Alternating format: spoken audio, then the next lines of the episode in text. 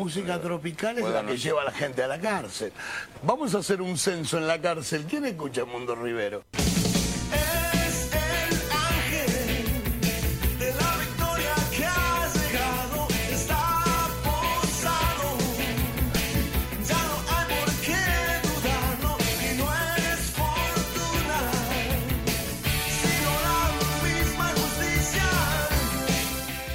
Muy pero muy buenas tardes para todos los mariscales que están escuchando Radio La Colectiva.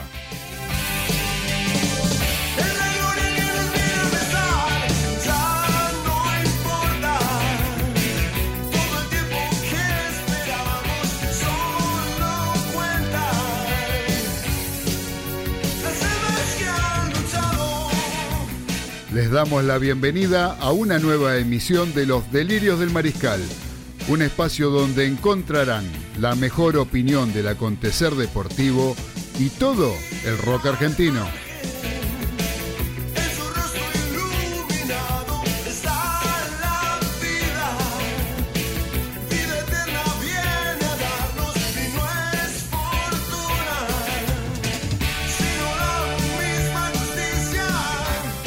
Mi nombre es Claudio Fernández y estamos como todos los lunes a las 19 junto al señor César Ceballos, Daniel Medina Baudino y Carlos Arias, compartiendo dos horas con lo mejor que trajimos para ustedes.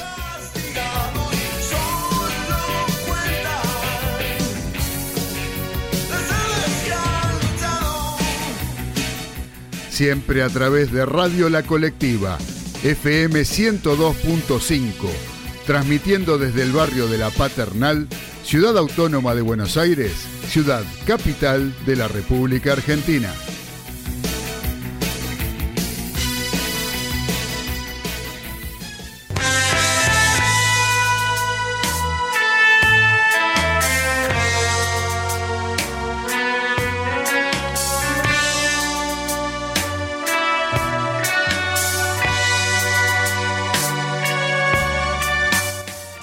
Muy pero muy buenas tardes a todos los mariscales que están conectados a la colectiva FM 102.5 y a través de internet por www.lacolectiva.org.ar para todo el mundo, desde donde nos escuchan de tantos lugares, de tantos rincones del planeta donde llega este programa, a quienes saludamos, ¿sí? a la gente que está complicada en ciertos lugares mucho más que en otros con este tema del COVID-19, el coronavirus y con esta pandemia que nos tiene a mal traer y que está llevándose muchas vidas, está cobrándose muchas vidas alrededor del mundo, sobre todo en lugares como em, en Long Island, donde nos está escuchando nuestro querido Robert, Robert en Long Island, en el estado de Nueva York, el estado más castigado del gran país del norte. Así es, están reproduciendo los casos de a miles día a día en ese país y en ese estado de Nueva York, donde realmente, bueno, lo digo a modo de ejemplo, que ha pasado como eh, en otros lugares, como en el caso de Brasil también, donde sus respectivos estados se han encargado de no priorizar la salud de las personas, y sí, encargarse de que funcionen económicamente, cuando en realidad eh, termina siendo un, eh, boomerang eh, ese tipo de decisiones, cuando vos tenés que, en definitiva, ponerte al frente de, de restablecer la salud de las personas que se van contagiando. Por lo tanto, la economía se termina frenando igual. O sea, yo creo que en la Argentina hemos hecho un buen trabajo, sobre todo instaurados desde el Estado Nacional a través del presidente Alberto Fernández como máximo representante, pero con un equipo de gente que está trabajando para que esto sea lo, menos perjudicial posible para la población de la Argentina. La verdad que eh, yo llega un momento que ya los medios de comunicación no les estoy llevando demasiado el apunte. Veo que supongo que, bueno, a, los que no nos escuchen a nosotros también, Obviamente que eh, sabremos entenderlo porque en general uno trata de aislarse de todo lo que tiene que ver con medios de comunicación y programas. Nosotros tratamos de hacer otro tipo de programa, otro tipo de cosas donde podamos entretenernos y entretenerlos y además eh, acompañarlos durante la cuarentena que tienen que estar encerrados en sus casas. Eh, les decía los de los medios de comunicación, donde uno puede ver donde eh, muchos de estos medios se ve, se nota la influencia de los determinados empresarios que están a la cabeza de los mismos y que lo que les importa en realidad es que empiece a funcionar la rueda de la economía. Eh, sin preocuparse demasiado por la salud de la gente. Cuando no se dan cuenta que si abrís una fábrica y se te contagia una persona, es muy probable que se te contagien muchas más y que en definitiva la fábrica también termine sin funcionar por los casos que puede llegar a desarrollarse dentro de ese ámbito laboral. Pero eh, evidentemente hay muchos periodistas que no se dan cuenta de esto. Muchos periodistas que obviamente yo entiendo que es trabajo y responden al amo de turno, ¿sí? Como uno puede ver, por ejemplo, en América, programas como esos que están a la noche, donde hay, un, periodistas, por decirlo de alguna manera, que, bueno, responden al dueño de ese medio, que sabemos que está metido ahí, el dueño del señor Claudio Velocopit, que en realidad este, están ellos como, eh, como son eh, empresarios y necesitan de la, de la rueda de la economía, están instando para que la cuarentena se levante y que la gente vaya a trabajar. Eh, y mucha gente se hace eco de todo esto, lamentablemente. Mucha gente empieza, inclusive medio como hasta hacer campañas, ¿no? Campañas políticas, a, meter un montón de cosas entre medio que en realidad desde el Estado argentino se están tratando de evitar, se están tratando de solucionar para que la gente no se muera. Y, la, y a, la, las pruebas me remito, o sea, eh, todavía no se llegan a, los 200 casos de fallecidos en nuestro país. Y eh, estos son números que yo no quiero aventurarme mucho a decirlo porque este programa como es grabado, ¿sí? a lo mejor esto cuando está saliendo al aire cambió. ¿sí? Esperemos que no y que sigamos con esta tendencia de amesetamiento de la famosa curva para que eh, para que podamos estar mejor. Casos va a haber. Esperemos que el pico no se produzca, esperemos que el pico famoso que se está esperando de casos eh, no llegue a, mayores y que podamos seguir manteniéndolo como estamos hasta ahora. Eh, y hay mucha gente que sale perjudicada con esto, sí, el país sale perjudicado también, pero hay mucha gente que está hasta deseosa, parece como de que la gente salga, que la gente se contagie y que la gente en definitiva se termine muriendo, cuando eh, para hacerle inclusive campaña política en contra de las autoridades que tenemos en este momento. Eso es la sensación que a mí me da y que realmente me tiene bastante mal. ¿Sí? Me tiene, hasta anímicamente me tiene caído, me tiene mal, porque estoy pensando que las miserias humanas se manifiestan en estas circunstancias en gran forma. Eh, las miserias y, todos, este, eh, todos los pecados capitales, por llamarlo de alguna manera, empiezan a manifestarse en estas situaciones complicadas, en estas situaciones donde en realidad parece que eh, lo individual está por encima del resto y no nos hacemos cargo de muchas cosas como cuidar a nuestros adultos mayores, cuidarnos, o sea, ¿cómo? Cuidándonos nosotros, quedándonos en casa, lavándonos las manos, y la gente no lo quiere hacer. La gente quiere salir, ver la forma de cómo puedo conseguir el permiso para agarrar el auto, irme a la costa o para irme a, tal lugar a pasear. No, muchachos, yo estoy deseando que llegue el día que se levante esto para ir a comer un asado al campo a y con mi amigo Diego. Y sin embargo, es lo que peor me tiene, yo creo, pero me, justo con ver a mi madre o ver a mis hijos, eh, esas son cuestiones que uno haría eh, en situaciones normales. Hoy por hoy Estamos complicados. Esto no es una pavada. Esto es una pandemia. Esto está cobrándose vidas alrededor del mundo y de a miles. No que eh, es una cosita así nomás. No. La gente se muere. Sí, mariscales, se muere. O sea, no hay nada peor. Lo peor que te puede pasar en la vida es morirte. ¿sí? Así que no tener la vida. Y eso es lo que está tratando de cuidarse en la Argentina y que hasta ahora está haciendo con bastante éxito. Esperemos que pueda seguir así y que esperemos que mucha gente empiece a tomar un poquito más de conciencia sin preocuparse tanto del valor del blue, del dólar eh, paralelo, del dólar contado con liqui, ni las tasas, ni esto. Eh, muchachos, hoy en día la, prioridad es otra. La prioridad es otra. Y espero que esto nos ayude a tomar un poquito de conciencia de cuáles son las verdaderas prioridades que tenemos que tener, no solamente durante la pandemia, sino cuando la pandemia pase, porque va a pasar, y veremos este, eso, eso aplicarlo a la vida cotidiana, yo no, sinceramente no tengo ninguna esperanza. No tengo ninguna esperanza, sobre todo en lo que es Buenos Aires, capital, Gran Buenos Aires. La esperanza, no, no tengo esperanza de que la gente vaya a cambiar ni que la gente tome conciencia, porque nadie reflexiona. Uno no encuentra reflexión de todo esto de lo que está pasando.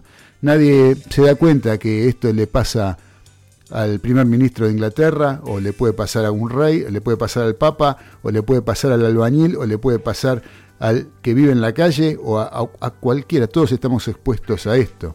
¿sí? Eh, no, respeta ningún tipo de, categorización social, ningún tipo de estrato social. Y sin embargo, no tomamos conciencia de lo que está pasando. Eh, esperemos que, como les decía antes, podamos mantener en la Argentina esta tendencia que estamos llevando, donde realmente en comparación, una muerte ya para mí es mucho, pero en comparación con lo que está pasando alrededor del mundo, digamos que por ahora, gracias a las medidas que se instrumentaron a tiempo, la estamos sacando barata.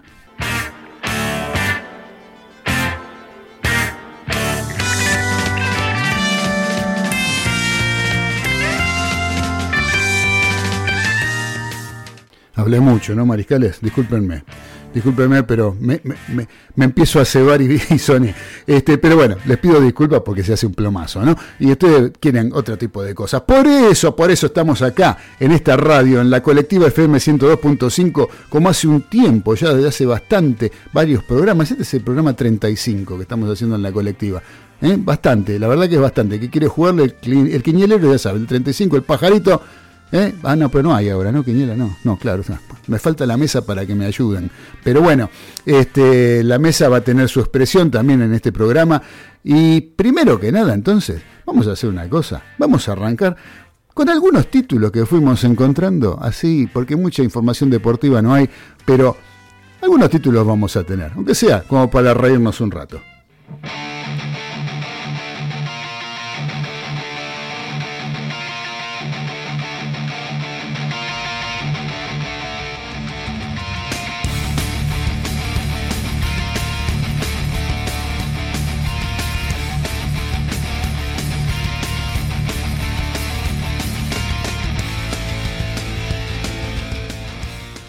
¿Respira Diego? Eliminar promedios y sin descensos por dos años. Eso es lo que se tratará esta semana en la AFA para salvaguardar la economía de los clubes. Por el bosque de la Plata felices, nuevamente el 10 sobrevive. Yo digo, después de, de tantas vidas gastadas que lleva Diego, ¿le quedan más vidas todavía?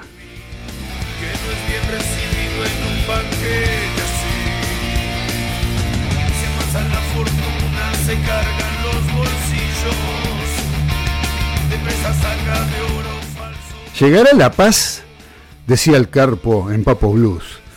Y la Internacional Board publicó modificaciones y aclaraciones del reglamento que entrarán en vigencia cuando comience la temporada 2020-21.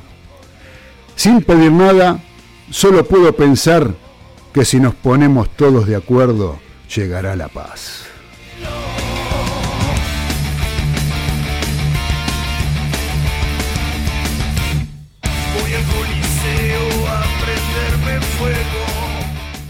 Tenés que esperar, Tallarín.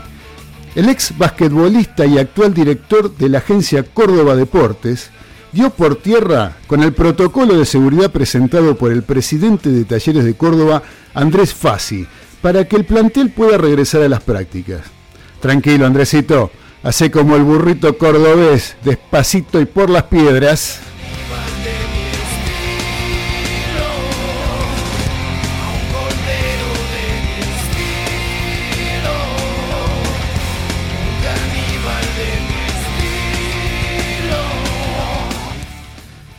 Marcos Díaz, ¿estás nervioso? Vence su contrato en junio y ante el, presente de Andrada y el regreso desde la NUS de Agustín Rossi, parece estar cubierta la valla de boca. No sabe qué hacer, Marcos Díaz. Hablaste de más hace poco y ahora no sabes qué hacer.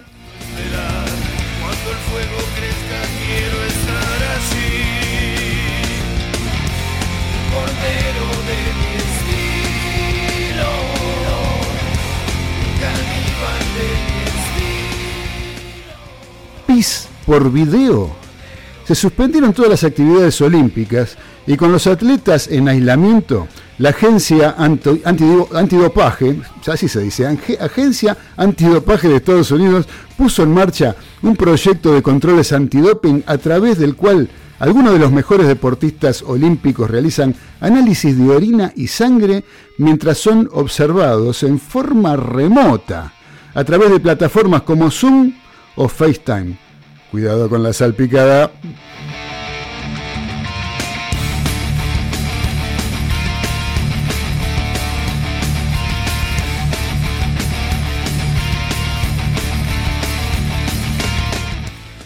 Se siente, se siente, Pichot, presidente. Con el aguante de las uniones del sur, Agustín Pichot, el ex casi y ex capitán de los Pumas, actual vicepresidente de la World Rugby, le discutirá al inglés Bill Bremont, presidente en ejercicio, el principal cargo de la entidad. La elección será de manera virtual el domingo 26 de abril y será un nuevo logro del gran ficha.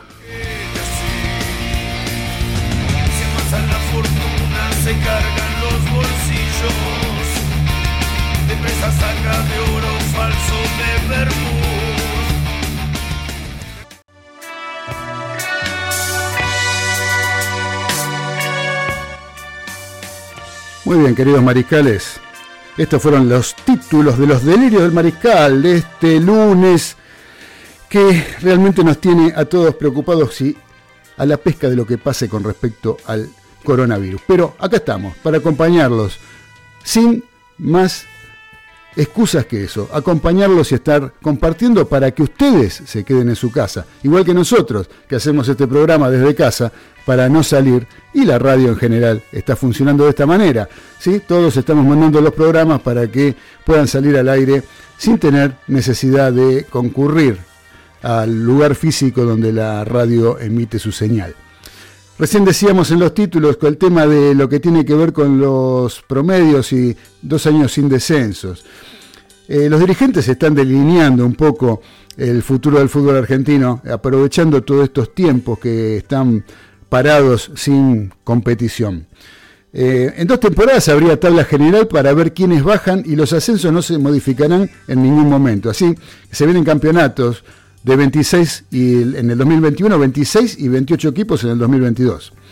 Eh, así que bueno, la Superliga está alerta, eh, está en alerta total en la pandemia y sabe que tiene que ganar tiempo para adelantarse a una crisis que no podrá ser gambeteada ni por el mismo Messi, yo creo, ¿no? Así que eh, lo más importante que surgió de esta primera teleconferencia que hubo es descartar los promedios definitivamente y suspender los descensos por dos años.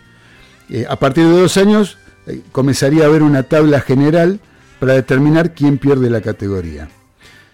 Esta semana habrá otro cónclave al que se sumarían todas las voces de la primera división. Ahora fue la mesa chica la que se juntó. Sí, fueron los, cabecillas, los, que, los más este, de los equipos de mayor convocatoria. Eh, para, van a ver cómo encaminan un poco este barco, ¿no es cierto? Entonces, de hecho, cualquier idea formal que se defina deberá ser aprobada por la asamblea que el Comité Ejecutivo de AFA tiene planeada para el 19 de mayo, que tampoco se sabe si podrá realizarse. Hoy tenemos un panorama casi que desolador, porque si bien la, TV eh, se comprometió en pagar unos meses más, los clubes están perdiendo ingresos día a día, claro, porque la TV es una parte de los ingresos que necesitan los clubes. ¿sí? Dejan de abonar cada vez más los socios, los sponsors se van cayendo, y obviamente es imposible soñar con la venta de algún jugador en dólares o en euros. Además, eh, bueno, hay una cuestión que, parecía ser beneficiosa en algún momento, que era la posible extensión automática de contrato de los jugadores, que vencen ahora a mitad de año, y en realidad podría ser un peligroso boomerang. Por eso, eh, el proyecto eh, que salió de esta última reunión sostiene eliminar descensos por dos temporadas, la actual y la de 2021. Precisamente por eso, por el tema de los jugadores. Eso es lo que más estaría complicando la, el, haber eh, jugadores este, que tienen que renovar los contratos. este, eso es lo que lleva eh, a que sigan jugadores que están cobrando demasiada plata que los clubes no van a generar. Entonces, esto permitiría a los equipos rearmarse de otra manera, con mucho piberío que no podría, que no pondría en riesgo la permanencia en la máxima e incluso sin verse obligados a pagar salarios elevados o sumar futbolistas de emergencia para mantener el sueño de permanecer como le pasó a Gimnasia a principios de año. Es decir, la base del proyecto que se comenzará a estudiar en conjunto esta semana tiene raíces más económicas que deportivas. Suponiendo que el fútbol pudiera retornar en septiembre, se habla de esas fechas recién para septiembre, se ajustarían de ese mes a diciembre la disputa de las 10 fechas que quedan de la etapa inicial de la Copa Superliga, y las definiciones posteriores.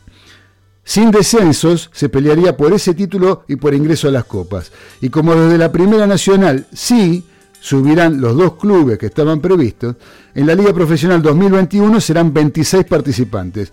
En el segundo semestre de este año también se le haría espacio a la Copa Argentina, que también está pendiente. Eh, ya en 2021 el torneo se ajustaría a los pedidos de Conmebol en cuanto al calendario, serían desde febrero hasta diciembre. Argentina es el único país de América que sigue a la europea. Lo que no se sabe es si serán dos torneos cortos o una temporada larga. Obviamente seguirán el equivalente a la Copa Superliga y la Copa Argentina, ¿no? Eso va a seguir también. Para fines de 2021 habrá dos descensos eh, perdón, dos ascensos de la Primera Nacional, por lo que en 2022 serán 28 los equipos que forman parte de la Liga Profesional. De todas maneras, a mediados de 2021 está previsto comenzar a trabajar con la implementación de los descensos de la temporada siguiente y se harían por tabla general y no por promedios. De esta manera, a finales de 2022 sí bajarían equipos a la segunda, aunque no se sabe cuántos. Así la primera división entraría en el formato que ya utiliza el ascenso y que promovió Chiqui Tapia hace un tiempo, que era erradicar los promedios. Así que bueno, esto es un poco el panorama de lo que tenemos, de lo que se han eh, reunido la gente de la Superliga para, con respecto a la AFA. Eh, para seguir adelante con el programa, saben que entraron más mensajes de saludándonos por el aniversario de los delirios del mariscal. La semana pasada que cumplimos cinco años al aire, la verdad que satisfacciones tremendas con respecto a la cantidad de saludos que nos llegaron, de oyentes, de personas que eh, había sido, habían sido entrevistadas durante el programa, durante el transcurso de estos cinco años. En fin, un montón de situaciones y de personas que nos han visitado en el estudio que realmente nos pusieron muy, pero muy contentos, muy felices. Pero algunas nos quedaron pendientes. Sí, porque entraron, como le decía, este programa es grabado, no está saliendo en vivo. Y a la, hora del vivo empezaron a entrar alguna que otra que quedó pendiente. Seleccionamos algunas para que eh, podamos compartirlas con ustedes. Una es la de un señor ex jugador de la selección argentina, eh, fantasma, aquella que clasificó para el Mundial de Alemania en 1974. Selección fantasma que fue formada en 1973 para jugar en la altura de La Paz, en la eliminatoria, en el partido de visitante con Bolivia. Así fue que este señor nos estuvo visitando, hicimos casi un programa entero con el señor Babi Cortés, que estuvo en los delirios del Mariscal, Em, durante el año pasado en la colectiva, en los estudios, en el piso, estuvo acompañándonos y le hicimos una entrevista. Pero ahora nos mandó un saludo y lo quiero compartir con todos ustedes.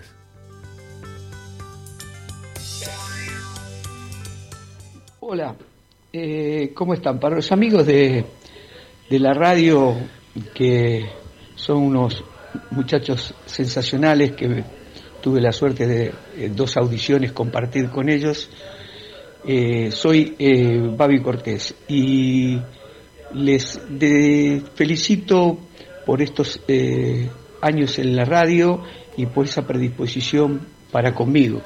Eh, estoy agradecido en todo momento. He pasado junto a ustedes dos jornadas excepcionales. prácticamente todo el programa estuve ahí.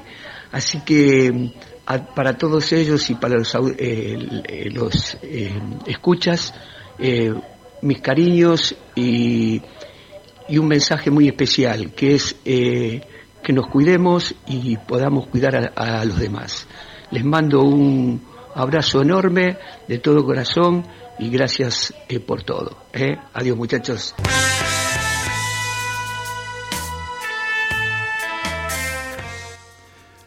Después también nos llegó otro saludo más. Gracias, Babi, por empezar. Saludo para vos también. Sos un fenómeno, realmente te queremos mucho en los delirios del mariscal, porque bien dijiste, fueron dos veces que viniste, no una. Una en la colectiva, otra en la otra radio que estuvimos haciendo el programa durante muchos años. Sí, dos veces nos acompañaste y la verdad eh, fue un placer. Un abrazo para vos, querido Bobby. Les quería decir, tenemos otro saludo de otro entrevistado, este fue en forma eh, telefónica, porque está viviendo en Chile en este momento y es un jugador de Pumas Classics, ex jugador del Club Atlético de San Isidro, estoy hablando del señor Federico Bock, que no quiso quedar afuera de este eh, saludo de aniversario de los delirios del mariscal. Vamos a escucharlo.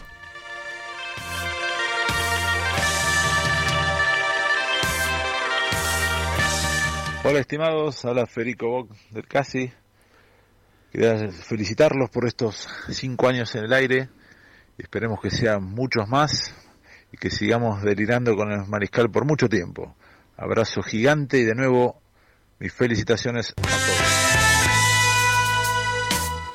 Gracias, querido Federico Fedeboc, un amigo de los delirios del Mariscal, un gran amigo, gran forward, ¿sí? que campeón del mundo con eh, Pumas, Pumas, Classics, ¿eh? con los seniors de los Pumas. Después vamos a poder, si podemos, si le hacemos entrar, eh, tenemos la entrevista para pasar, pero en algún momento del programa vamos a pasar un aunque sea un pedacito de la entrevista que tuvimos con Federico oportunamente. Eh, y otro, seguimos en el rugby, ¿sí? otro que nos saludó también, es otro gran amigo que también lo entrevistamos, campeón con la Asociación Atlética Alumni en eh, el año 2018, campeón del torneo de la Urba, un gran amigo, un gran win, un tres cuartos. Antes nos saludó un forward, ahora nos va a saludar un win tres cuartos. Sí, estoy hablando del señor Rafael de Santo, gran amigo que también se encargó de enviarnos un saludo para todos los mariscales.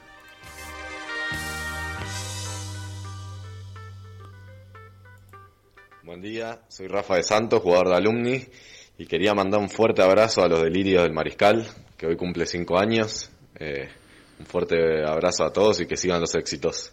Saludos. Me gustó bastante, quiero dar las gracias.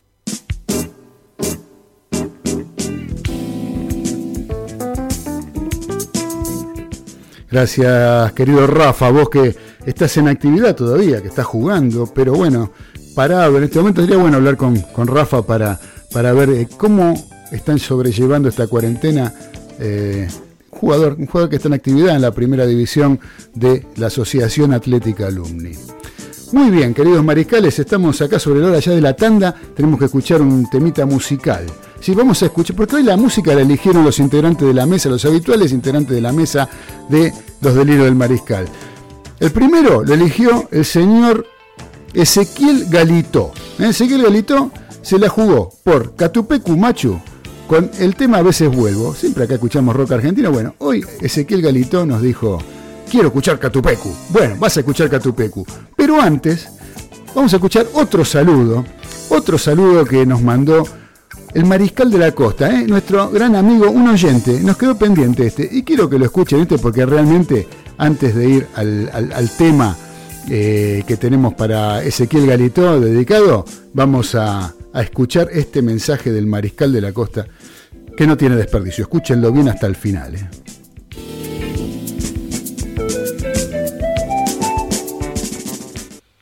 Hola Mariscal, acá el Mariscal de la Costa. Bueno, no podía faltar, ¿eh? Este, hoy es un día muy especial, son cinco años que la verdad que no es poco, te felicito y hay tres cosas que quería este, decirte hoy, ¿no? Primero, felicitarte porque hiciste esto de, de darte un tiempo a vos en algo que evidentemente te gusta, que lo haces muy bien por otro lado y que la verdad que nos hace vivir momentos muy lindos, ¿sí? Segundo, que más allá de la radio, esto unió gente que por ahí no nos veíamos, eh, muchas personas eh, conocidas de diferentes lados que nos fuimos conociendo acá en la radio y vos nos uniste a todos con las historias de, de todos los lunes y la verdad que se hizo algo muy, muy, muy lindo. Y tercero,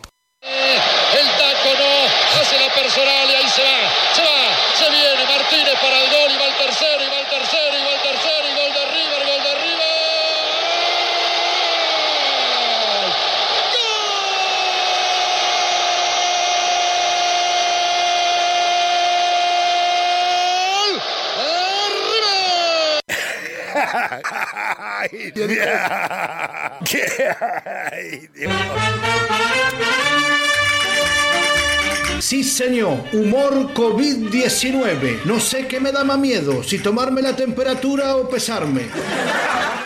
Las más grandes canciones eh, fueron prohibidas por una raza de reptiloides.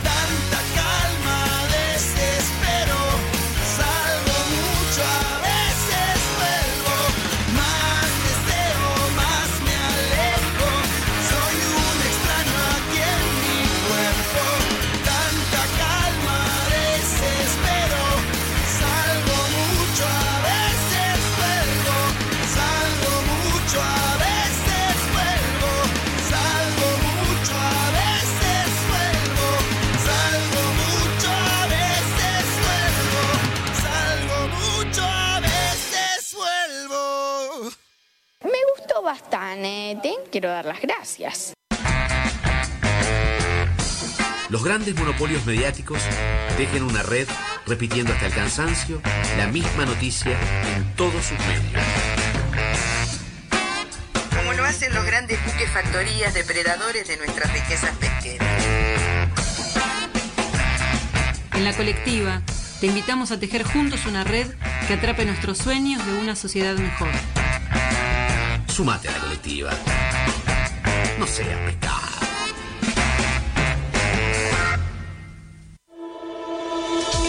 Estás escuchando La Colectiva, 102.5 FM.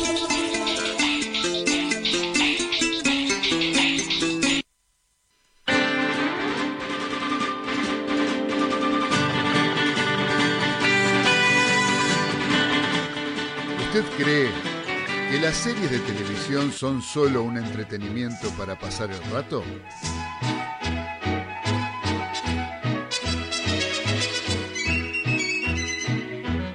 O tal vez, junto con el cine, sospecha que esas ficciones son el más formidable invento norteamericano para transmitir ideas y construir imaginarios colectivos.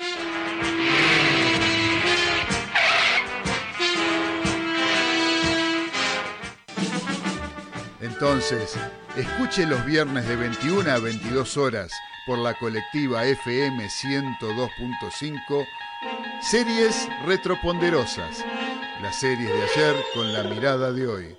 Un programa que le explicará la historia de Estados Unidos por el sector menos visitado, las series de TV.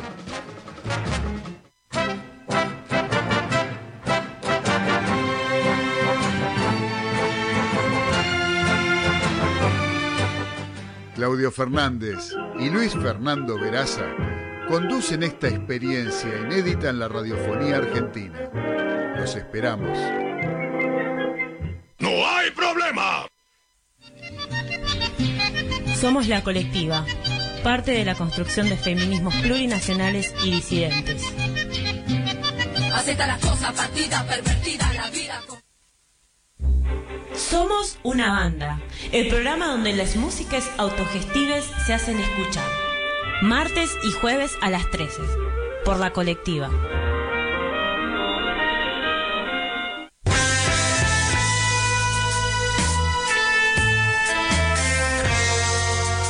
Los delirios del mariscal, a través de Radio La Colectiva FM 102.5.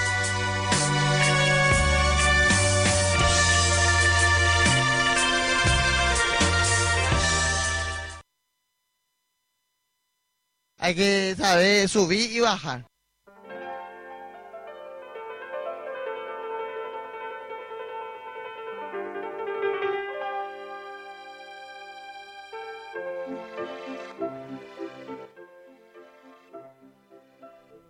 Continuamos en los delirios del mariscal a través de la colectiva FM 102.5 y a través de internet por www.lacolectiva.org.ar.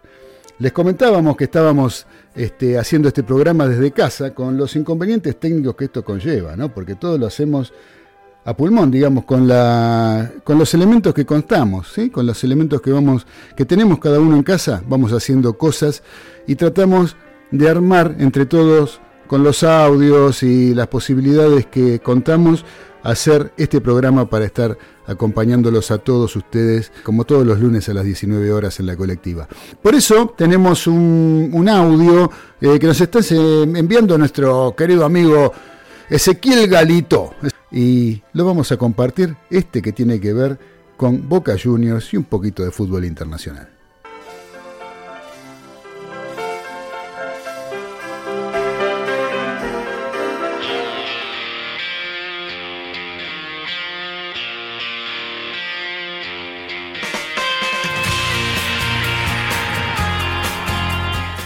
Buen lunes para todos los mariscales, espero que estén llevando la cuarentena lo mejor posible.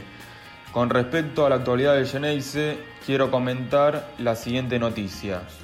Junior Alonso explotó contra un ministro porque no puede volver a Paraguay. El zaguero de Boca Juniors se encuentra aislado en Argentina en medio de la cuarentena por la pandemia del coronavirus y pese a haber intentado regresar a su país, las autoridades de migraciones de Paraguay se lo negaron, algo que hizo que explote en redes sociales. Somos iguales a cualquier paraguayo, pero la pregunta es, ¿ustedes son iguales ante la justicia y la ley como cualquier persona? Publicó desde su cuenta personal de Twitter comentando las declaraciones de Federico González, ministro de Asuntos Internacionales de Paraguay. Dicho ministro, en diálogo con un programa radial paraguayo, había asegurado que los futbolistas de su país que se encontraban en el extranjero no deberían regresar porque ellos tienen donde quedarse, algo que hizo enojar al defensor del Cheneise. Otra noticia azul y oro es que Boca publicó un video en redes sociales para saludar y agradecerle a sus socios en medio de este complicado momento que atraviesa el mundo entero. La voz que se escucha es nada más y nada menos que la de Mario Pergolini, vicepresidente del club. La idea forma parte de una acción que continuará durante la semana que viene y tiene que ver con beneficios para todos aquellos que continúen con el pago de las cuotas y abonos durante el cese de actividades deportivas. En los próximos días se darían a conocer cuáles serán las gratificaciones. Con los tiempos que corren y ahora más que nunca, a la distancia queremos abrazar a los incondicionales, a los históricos, a los recién llegados, a los que siempre están. A todos los socios geneises de cada rincón del planeta. Un abrazo tan grande como la pasión que nos une. Se escucha decir a Pergolini. Y el video cierra con el mensaje. Gracias por acompañarnos.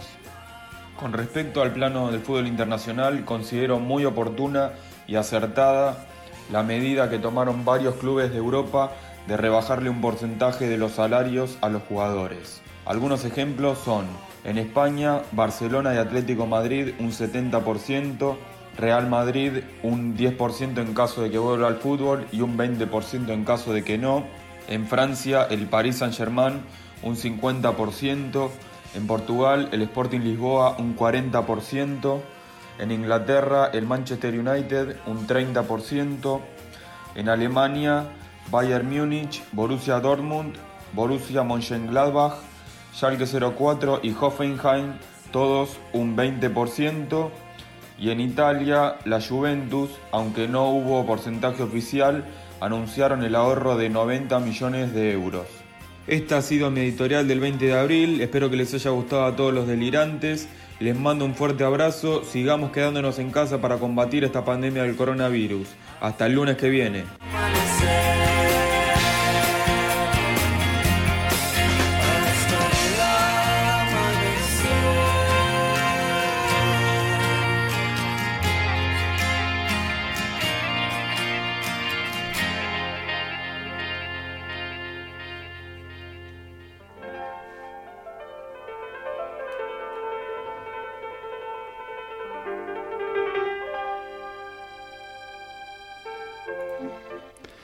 Continuamos acá en Los Delirios del Mariscal a través de la colectiva, escuchando a Ezequiel Galito. Estuvimos muchas gracias, querido ese, por la, la nota editorial que nos envías eh, cada, cada programa. Gracias porque nos mantenés al tanto de lo que pasa por el Club de la Ribera. Y por otro lado, hiciste un comentario muy interesante, contando tu opinión, que estabas de acuerdo con, con los, con las rebajas de los sueldos de los jugadores de fútbol, ¿no? Cosa que acá en la Argentina se vería como todo un problema, ¿no? Sería todo, toda una discusión de que si tienen que rebajar, no tienen que rebajar, que, que los jugadores del ascenso, que estos, que el otro. Eh, sinceramente es una discusión que me parece que no tiene mucho sentido. Me parece que en Europa eh, todos estos porcentajes de los que nos habló Ezequiel seguramente eh, habrán sido aceptados y punto. Habrá sido uno con mejor cara, otros con peor cara, pero se hace y se acabó. No hay tanta vuelta como en la Argentina. En la Argentina parece que todo ahora, parece que la situación de los clubes, eh, lamentable situación que tienen los clubes de fútbol en general, parece que fuera producto de la pandemia. Y en realidad, eh, muchachos, dejémonos de embromar. Esto ya viene de toda la vida, que yo tengo uso de razón y cada vez incrementándose más. Eh, eh, clubes que le deben plata a los jugadores, que, le- que no pagan los sueldos a los empleados, que deben la luz, que no pagan impuestos, que están siempre endeudados, que vos decís equipos como River o clubes como River que venden un jugador como Ezequiel Palacios en un millonada de dólares y sigue endeudado y sigue sin pagarle a los jugadores, debiéndole plata desde el año pasado. Entonces, ¿cómo puede ser todo esto? Eh, que ahora le están tratando de suspender los descensos para que los clubes no se sientan con la carga de tener que jugar para salvarse del descenso, para no descender, con el, gasto económico que eso representa para traer jugadores con esa finalidad. Y en definitiva, este, el descenso no es más ni menos que una circunstancia del juego, o sea, le puede pasar a cualquiera y nadie está libre que le pase y no tiene nada malo porque después se seguirá jugando y se seguirá intentando volver a la máxima categoría. No es la muerte de nadie, señores, el descenso. ¿Por qué tenemos que suspender el descenso por la situación económica? Me parece otra de las tantas burradas que hace la Asociación del Fútbol Argentino. Y acá estamos este, viendo cómo en Europa se bajó los sueldos, se bajó los sueldos principales clubes de Europa. No sé el resto, Ezequiel sabrá decirme, pero en realidad, eh, ¿qué es lo que pasa con el resto de los clubes? No lo sé, pero sí lo más importante, sabemos que le, recortó, le recortaron los saberes de todos los jugadores. Y sin embargo, nadie se queja. ¿eh? Seguiremos haciendo las cosas, seguirán haciendo como tienen que ser. Y estamos hablando de distintos mundos, ¿no? Eh, un poder económico importante eh, que se contrapone con el nuestro, que yo creo que debería ser más importante de lo que es. Si bien se manejan cifras millonarias, me parece que tendría que ser más trascendente de lo que es y tendríamos que tener la, posibilidad de que los jugadores argentinos, si bien cobran bien, muchos, muchos de los clubes más importantes cobran bien, cobran, no vamos a decir que, que están tirados, porque hay sueldos más que intrascendentes, eh, pero no son los equipos que están peleando el descenso. ¿sí? Entonces, ¿por qué suspender los descensos para que puedan jugar más pibes, cosa de tener sueldos bajos por la situación lamentable que está dejando esto de la cuarentena. Me parece una locura, así que bueno, gracias Ezequiel. Ahora vamos a ir a la otra editorial, la que hace nuestro amigo el, único periodista deportivo que tiene diploma de tal en nuestra mesa es el señor Daniel Medina Baudino, el querido capitán. El capitán Medina Baudino nos regala esto trascendente y este comentario y esta nota editorial sobre eh, la Copa Libertadores de América, que yo me muero por escucharla. Vamos a escucharla.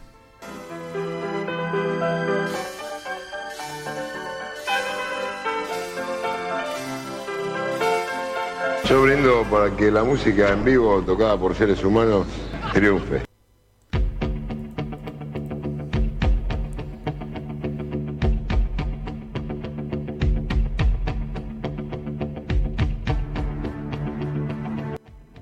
¿Qué tal mariscales? ¿Qué tal delirantes?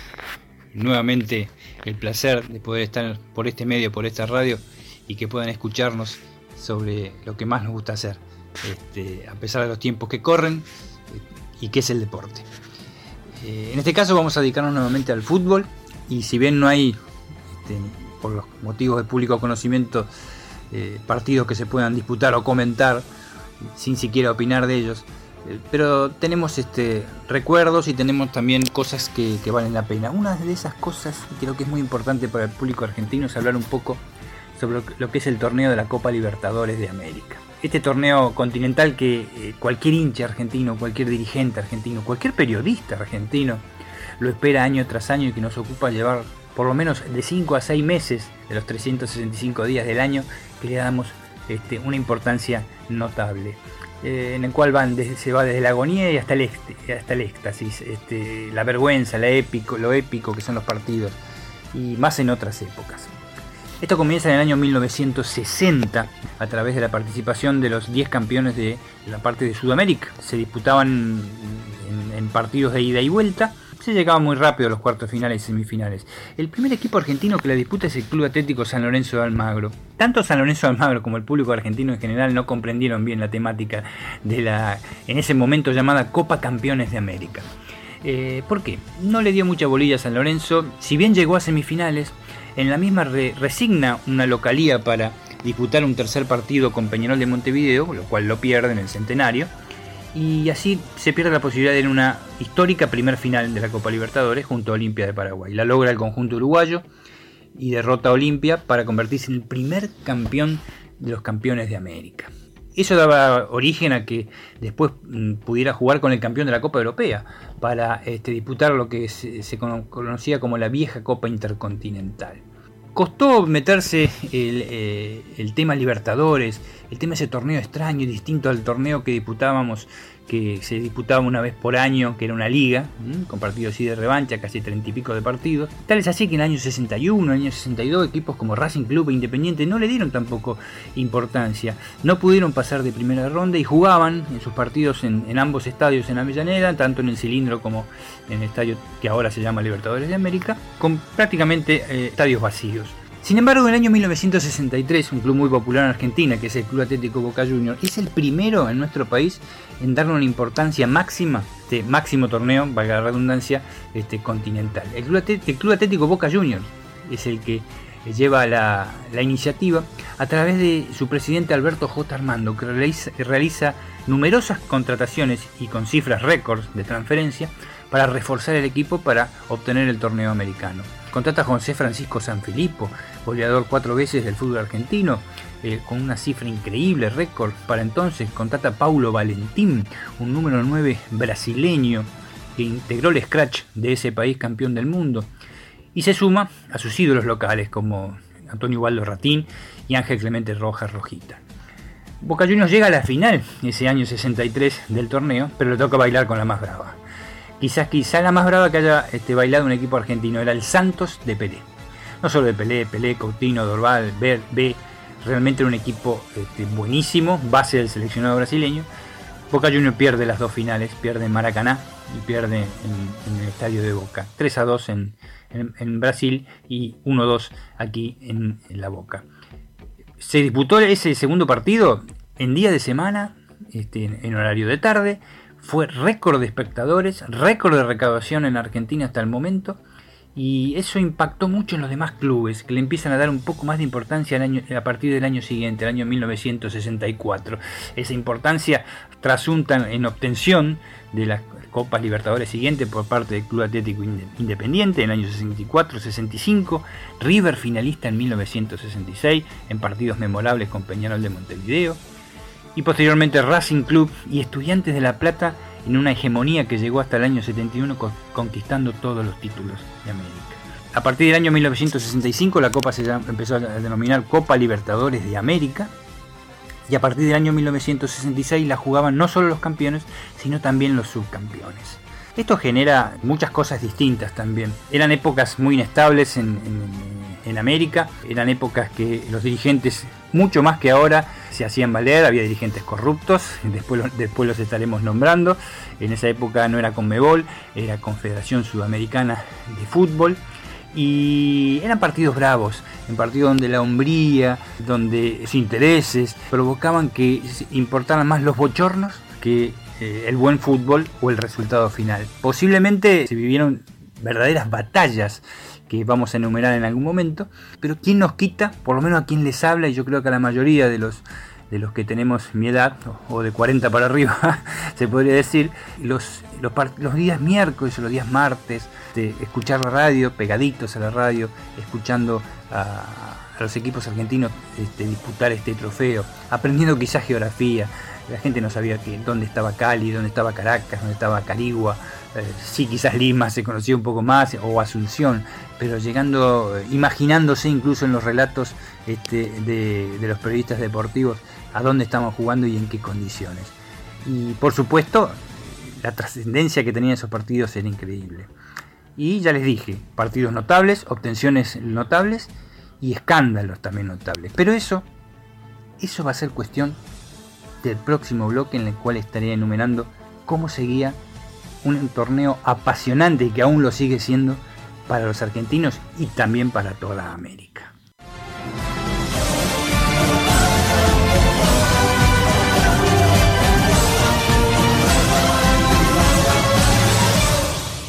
¿Pero qué quiere? Después de 30 años.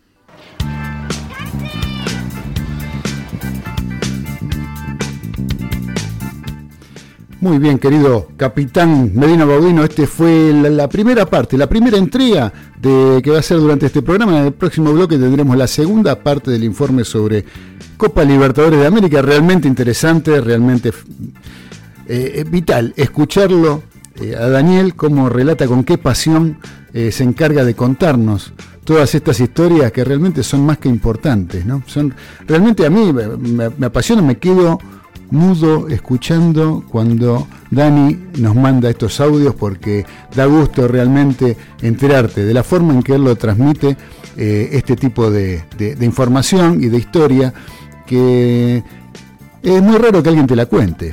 ¿En qué medio de comunicación te cuentan estas cosas? Yo creo que en ninguno. Yo creo que en ninguno. Solamente acá en los delirios del mariscal podemos tener en la voz de Daniel esta, este tipo de, de data, ¿no?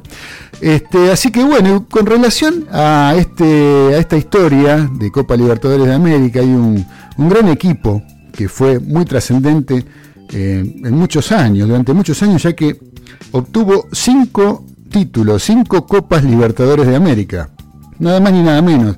Estoy hablando de el club Peñarol de Montevideo.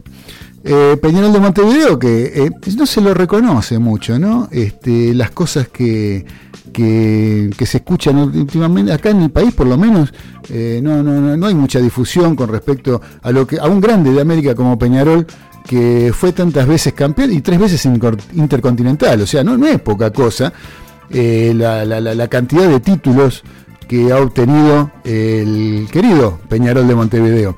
Ya hace bastante, lo que pasa es que hace bastante que no trasciende a nivel internacional, eh, porque la última copa que ganó fue allá por finales de los 80, eh, año 89, o sea que realmente este, 1989 desde aquella época que Peñarol no trasciende internacionalmente y eh, no, no, no, no genera eh, grandes equipos, cosas que a veces en la Argentina yo creo que vamos camino, ¿sí? Ven- venimos siguiendo el camino de los clubes uruguayos en muchos aspectos. ¿sí? En una época veíamos a los jugadores uruguayos en su plenitud, no estaban jugando en el fútbol uruguayo, los buenos, ¿no? Hablamos de los jugadores en su plenitud, 25, 26 años, cuando el jugador está maduro, cuando el jugador está bien, que ya lo- lo- los buenos, eh, lo- los que trascienden, eh, los goleadores, los más importantes no estaban jugando en Uruguay. En Uruguay estaban los pibes, los buenos, digamos, eran los pibes que recién empezaban, o los que ya estaban de regreso de su paso por el fútbol europeo, a veces por el fútbol argentino. Cuando estaban de regreso en el fútbol uruguayo, ya de veteranos, era cuando volvían a estar nuevamente en los clubes orientales. Eh, en la Argentina está pasando algo similar, ¿no? La Argentina está pasando, ya está, prácticamente eso ya está pasando, ¿sí?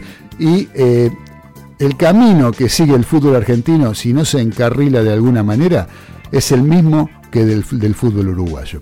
Pero Uruguay tiene grandes músicos. Uruguay tiene eh, un músico como Jaime Ross que le dedicó un tema a su selección uruguaya, ¿sí? como nadie se atrevió en la Argentina a realizar. Hay alguna, hablábamos con los muchachos por vía eh, telefónica y decíamos, sí, pero eh, había quien me decía, este, en Argentina hubo una para el Mundial de 2006 que hacía una propaganda de cerveza, de una casa de cerveza, una empresa cervecera, la más importante yo creo que de Argentina, eh, hacía, había hecho una canción muy interesante, sí, pero no deja de ser una publicidad, digamos, no hay un músico argentino que le haya dedicado a la selección de fútbol de su país, al deporte más popular, al deporte que tanta pasión nos genera, un tema como el que dedicó Jaime Ross a su selección uruguaya, se llama Cuando juega Uruguay. Sí, por eso lo vamos a poner, hablando de Copa Libertadores, Peñarol, Montevideo, Celeste, selección uruguaya. Acá nos dedicamos a alguno que dice una canción que dice Maradó, Maradó, Maradó, Maradó. Eso, eso son las, las- las letras trascendentes que eh, se les ocurre a los músicos argentinos. ¿no? Parece mentira que no tengan un cachito de la inspiración con que cuentan nuestros hermanos uruguayos para poder dedicarle una canción a su selección de fútbol como la que vamos a escuchar ahora. Quiero y te fuiste, pero vergüenza debería darle.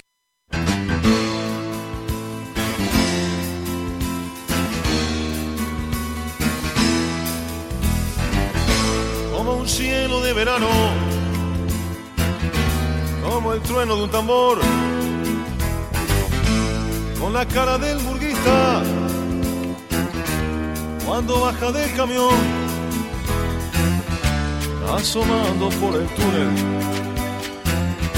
dominando la emoción. a la cancha la celeste, al boliche de la esquina, cerca del televisor. Vamos, vamos arriba a la celeste, vamos. Desde el cerro Bella Unión, vamos,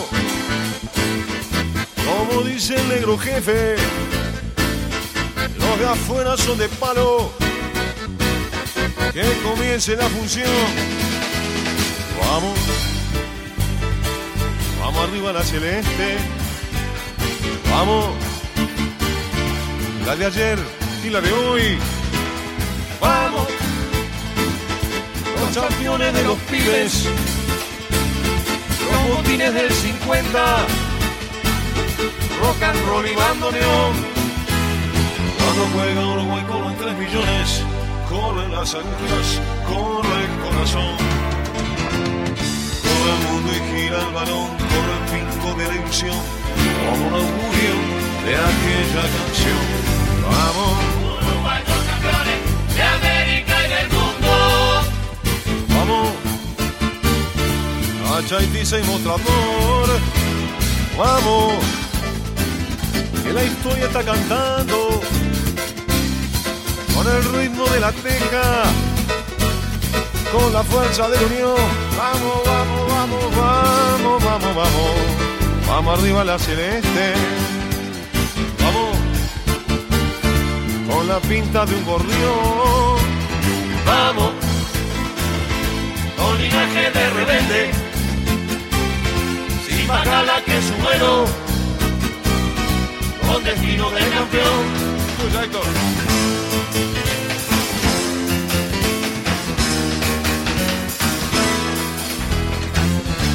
Asomando por el túnel, dominando la emoción. A la calle la celeste, a las páginas de gloria, escalón por escalón. Vamos, vamos arriba a la celeste, vamos, desde el cerro de Unión, vamos. Como dice el negro jefe, los de afuera son de palo. Que comience la función. Vamos, vamos, vamos, vamos, vamos, vamos, vamos arriba. Vamos arriba la celeste. Vamos. La de ayer y la de hoy. Vamos. Que la copa está preciosa. La tribuna la reclama. Uruguay que no no. Vamos, vamos, vamos, vamos, vamos arriba. Vamos arriba. Vamos arriba la celeste. Vamos. Vamos, vamos. Desde el cerro Bella Unión. Vamos. Como dice el negro jefe. Los de afuera son de palo. Que comience la función. Vamos, vamos, vamos, vamos, vamos, vamos arriba. Vamos arriba la celeste. Vamos. Vamos, vamos. La de ayer y la de hoy. Vamos. Los campeones de los pibes. Los botines del 50. Rock and roll y bandoneón. poco trambólico. Me pregunto, ¿será muy pronto para armar el arbolito? Ya no sé qué hacer.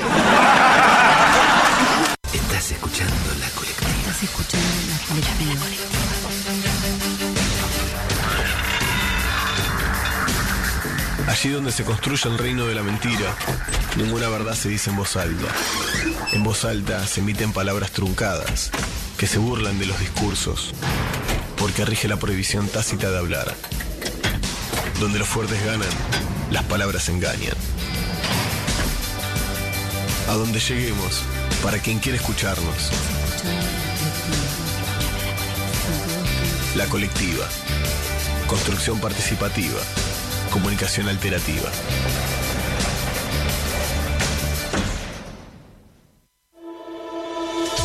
Estás escuchando La Colectiva, 102.5 FM.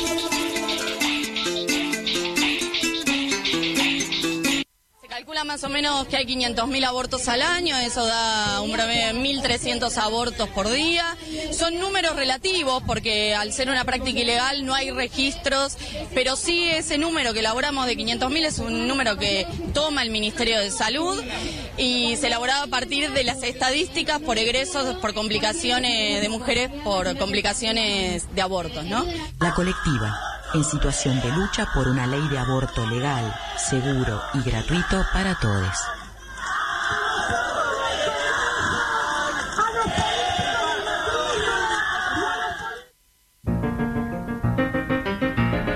Tramas, una audición de conversaciones. Todos los domingos a las 8 de la noche en la colectiva radio. Desde el 102.5 del Dial de Caballito, en la ciudad de Buenos Aires. Tramas. Memorias del presente.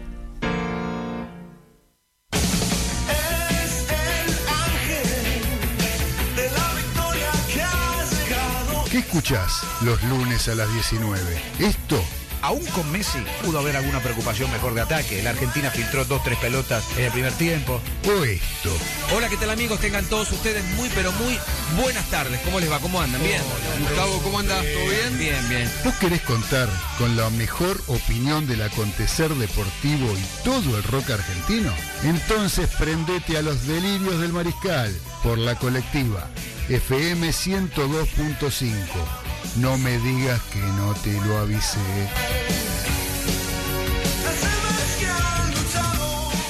No lo sé, todavía no soy grande, debo esperar.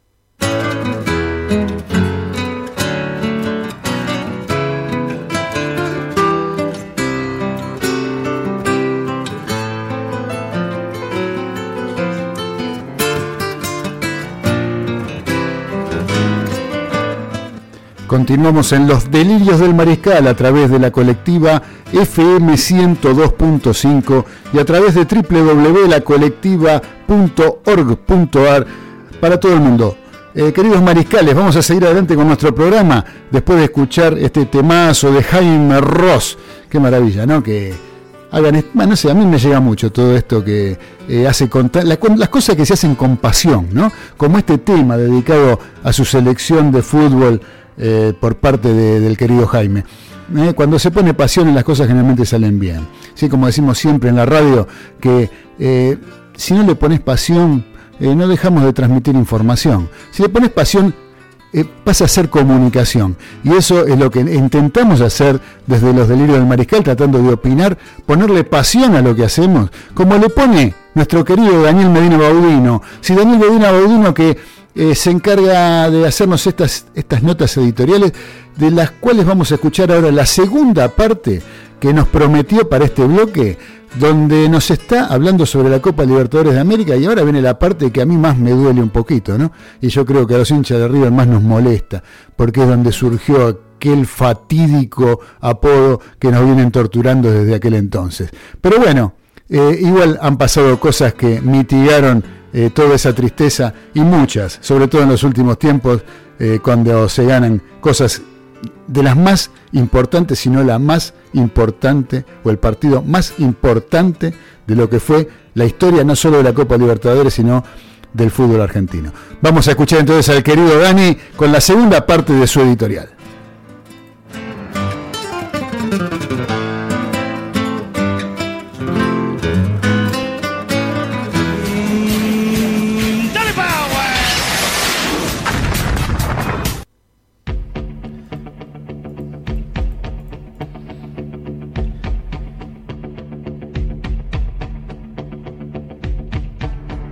Continuando con esta apasionante Copa Libertadores, en el año 1964 y luego ratificando su poderío al año siguiente, el Club Atlético Independiente de Avellaneda, Argentina, el CAI para sus hinchas, la obtiene por primera vez a la, Copa de los Campeones de América. Tenía jugadores increíbles, notables, como la Chivita Maldonado, su capitán, Savoy, Osvaldo Mura, Luis Suárez o Mario Rodríguez, entre otros, por supuesto. Lo define ante Nacional de Montevideo, los bolsos de la vecina orilla en dos partidos difíciles, tensos y duros, de 0 a 0 en Montevideo y 1 a 0 en Avellaneda, con gol de Mario Rodríguez a los 20 minutos del segundo tiempo y que le da su primera Copa de Campeones. En el año 1965, el año siguiente, ¿Pero qué quiere después de 30 años? Independiente entra directamente en semifinales porque así lo dictaminaba el reglamento de la Confederación Sudamericana de Fútbol y disputa la final ante Peñarol de Montevideo, el bicampeón hasta el momento y que buscaba desesperadamente su tricampeonato. Se suman jugadores de la talla de El Loco Bernao, Abayay, Prospiti, Acevedo, Moris, Huacha Brava Navarro. Recalco lo de Hacha Brava porque era un recio y durísimo defensor correntino, el número 2 de Independiente. ¡Te compra otra! Tras duros partidos, el último de ellos celebrado en Santiago de Chile, Independiente gana 1 a 0 el primero de ellos en Avellaneda, escasos 7 minutos de finalizar con gol de Bernao, pierde 3 a 1 en Montevideo una semana después, eh, con una clara superioridad del conjunto de Mirasol, y ganó 3 a 0 casi todo el partido, faltando un minuto Independiente mete un gol por Vicente de la Mata Hijo, para ir al tercer partido en el Estadio de Santiago de Chile, No, no, no. Estadio Nacional, derrotando 4 a 1 a los orientales. Eh, Lógicamente. Los goles fueron señalados por Bernau, Abayay, Pérez de Peñarol en contra y Osvaldo Mura, siendo este un golazo increíble, eludiendo a cuatro rivales, incluido el arquero Masuscribe. Así sella definitivamente la consagración de los Diablos Rojos. De esta manera, se inicia una historia de conquistas coperas de excelencia para el conjunto de Avellaneda. Los partidos en ese entonces eran tensos, no muy bien jugados, trabados, desprolijos, y la condición de la localidad era casi fundamental. Ay, Dios. Sobre todo en los equipos de Argentina, Uruguay y quizás en menor medida en Brasil. Para el año 1966 el torneo ya cambia su nombre. Tiene el nombre actual, Copa Libertadores de América. Independiente que entra en semifinales también por reglamento, como campeón y claro favorito, cae sorpresivamente ante el River Plate, que tenía además un gran equipo. Pero por el otro lado venía el Cuco, el siempre copero por excelencia, Peñarol de Montevideo, cuyo equipo estaba integrado por nueve jugadores que eran titulares de por entonces la poderosa selección uruguaya. Ay, Dios. Hubo tres partidos durísimos. Lógicamente. Primero de ellos, con victoria de los orientales por 2 a 0 en el Estadio Centenario de Montevideo, pero definido en los últimos 15 minutos del partido con goles del Pardo Abadí y el peruano Joya. La revancha en el Monumental de Núñez fue también tanto más dura que el primero de los partidos, pero se trató de un partido de ida y vuelta, de rompe y raja que decimos. Y River lo gana 3 a 2, definiendo con dos goles de Hermindo Nega, abro paréntesis y señalo qué gran jugador, por favor, el gran Hermindo, y de Sarnari. Para los este, chicos de Peñarol, descontaron Pedro Virgilio Rocha, abro un gran paréntesis, uno de los mejores 10 que dio el fútbol uruguayo, Lógicamente. y el ecuatoriano Spencer.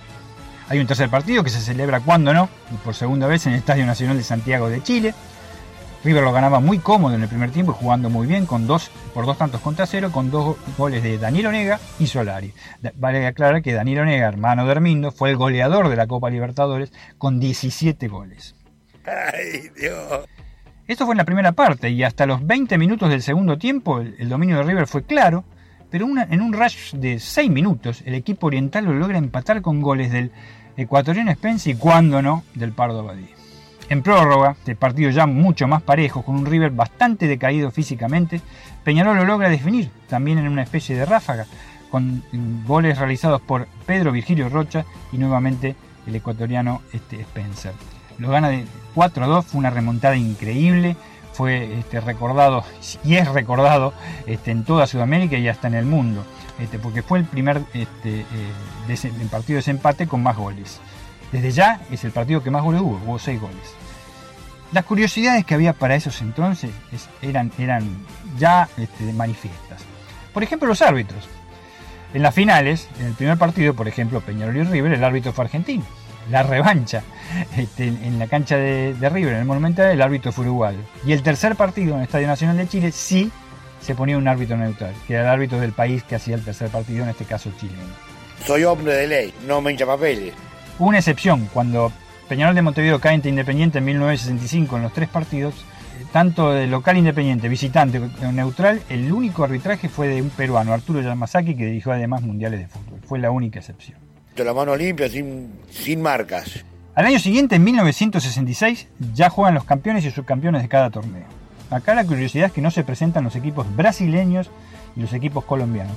Para estos últimos, la trascendencia en cuanto al fútbol no era muy, muy notable, pero sí para los equipos brasileños, que al cambiarse el reglamento y presentarse dos equipos por país, no lograron determinar cuál sería el segundo equipo que acompañaría al Santos. Por eso se retiraron y se perdió un gran protagonista del campeonato.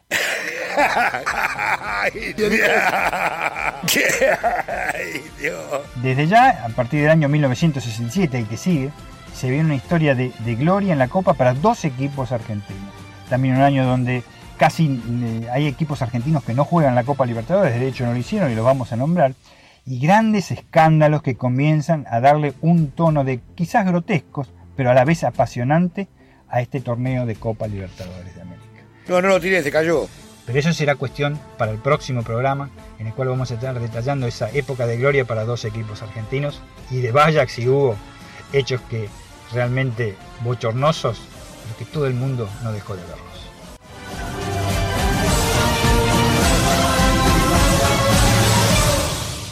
Mando un saludo, Lauri. Nada más por ahora.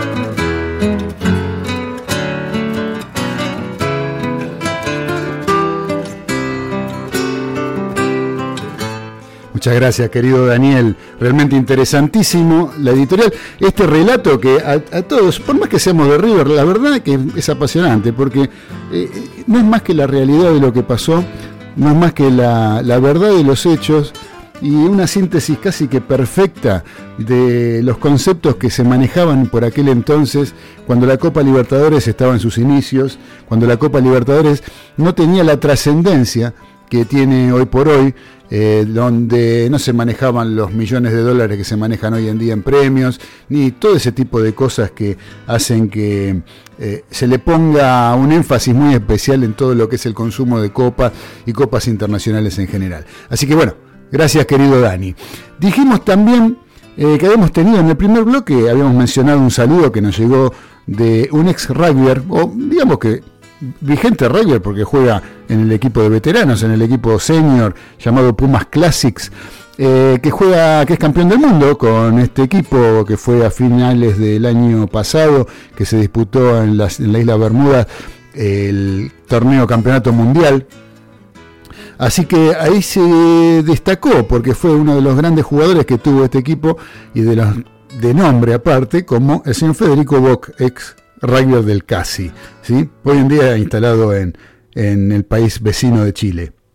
Así que eh, por sus cuestiones laborales, ¿no? no por el rugby, sino por el, por el trabajo, pero juega para la selección argentina senior. Eh, lo tuvimos, una entrevista bastante larga, la dividimos en dos partes, vamos a escuchar una parte ahora donde Federico nos cuenta cómo fue eh, lo de la obtención de este de este título tan importante para el rugby eh, veteranos de la Argentina. Vamos a escuchar entonces la entrevista, la primera parte de la entrevista a Federico Bock.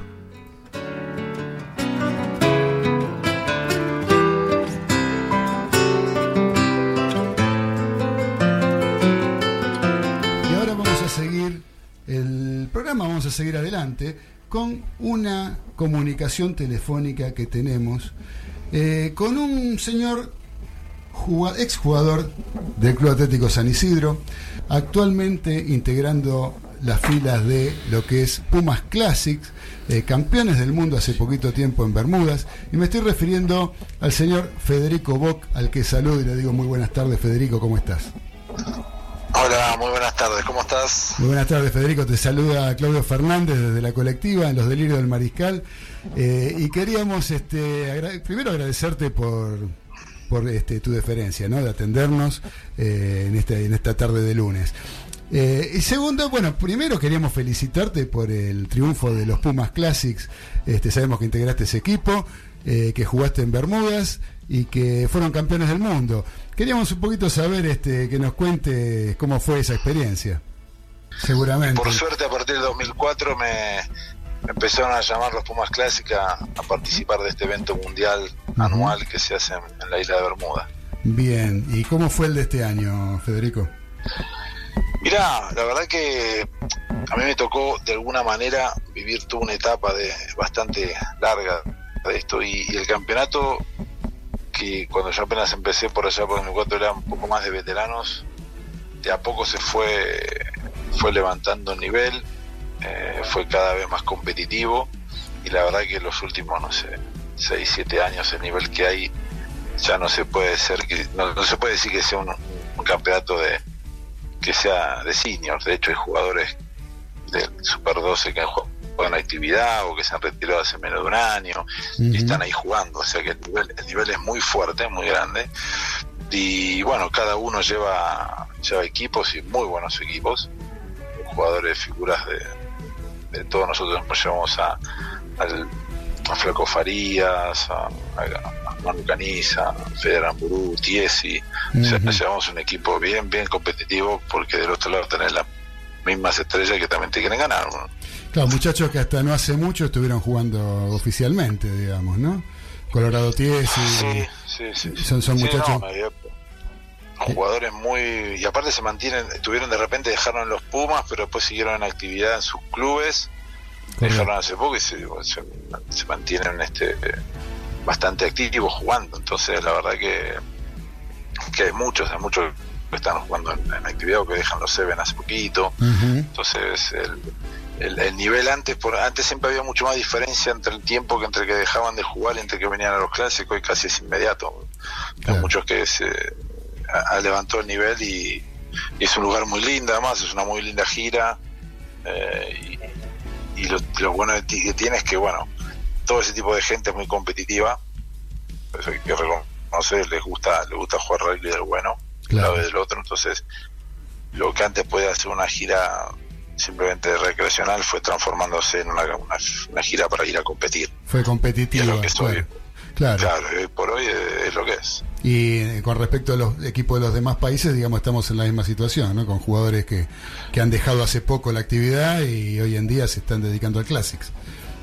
sí sí sí, efectivamente O sea que bueno, que el mérito, el mérito es importantísimo, el de ustedes haber sido campeón del mundo. No, es- Y aparte Sí, en varias ocasiones. poner una final, una final contra Sudáfrica que fue durísima, para tener una idea, el primer, primer tiempo terminó 3-0 Ujú. eh, abajo, íbamos perdiendo 3-0 y se ganó 16-6, pero que fue eh, a chitiza todo el partido, no podíamos romper ninguno de los dos las defensas, hasta que al final, bueno, vino uno- una jugada que, que logramos quebrar y caernos en el gol, pero la realidad es que, que los partidos este, son, son bien duros, bien físicos, eh, y, y- y ahí tenés que saber tenés que saber jugar. Lo lindo de todo eso es que los chicos que van, la verdad que es un lujo jugar con ellos, la juegan muy bien, todos, te- entonces todo simple, haces una jugada y sale bien, Claro. vas a la a practicar y todo sale bien, te dicen, esto es un lujo. Es- Está buenísimo. toca.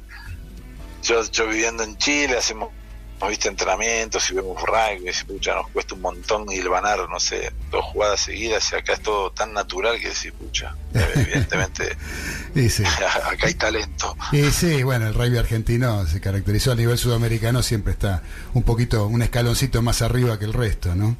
Este, así que bueno, y ahora, ¿qué futuro tenés con esto, Federico? Sé que estás por encargar un viaje con un Seven o algo por el estilo.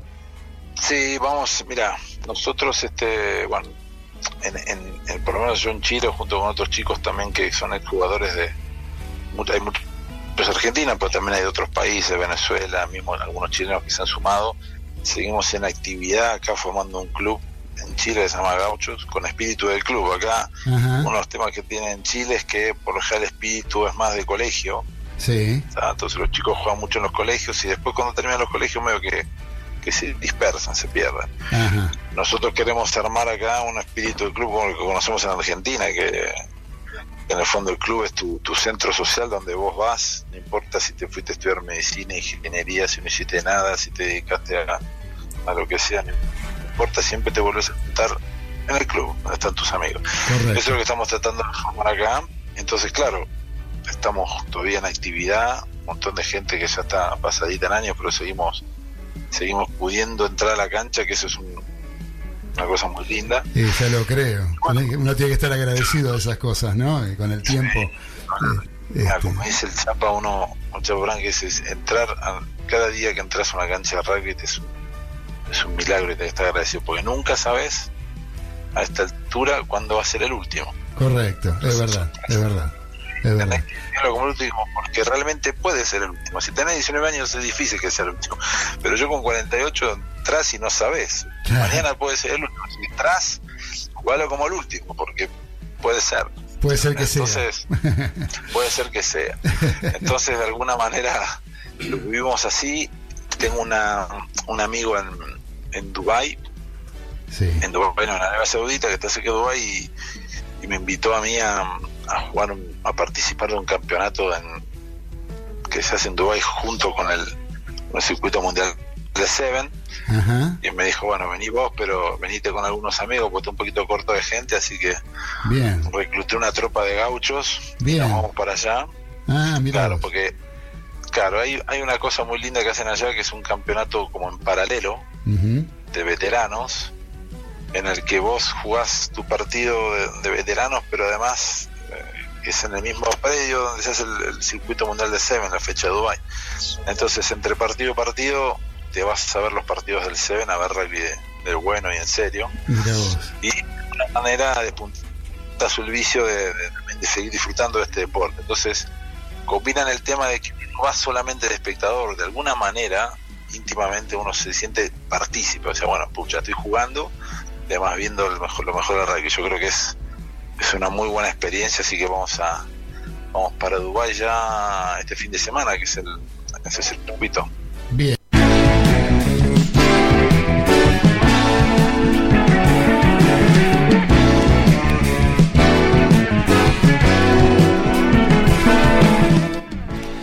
Y esta era la palabra de Federico Bock en Los Delirios del Mariscal. En la primera parte de la entrevista, que en el bloque siguiente vamos a seguir disfrutando, donde Federico nos cuenta eh, su parecer sobre lo que había sido en el año 2019 la participación de los Pumas en el Campeonato del Mundo.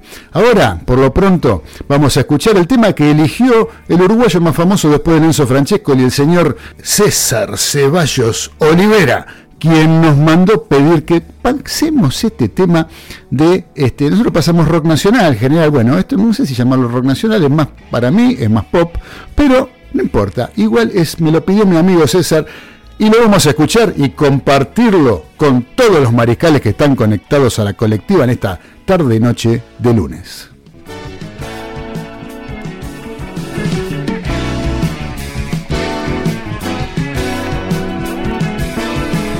Uno está toda la vida estudiando un instrumento, después viene uno, enchufa y dice que toca.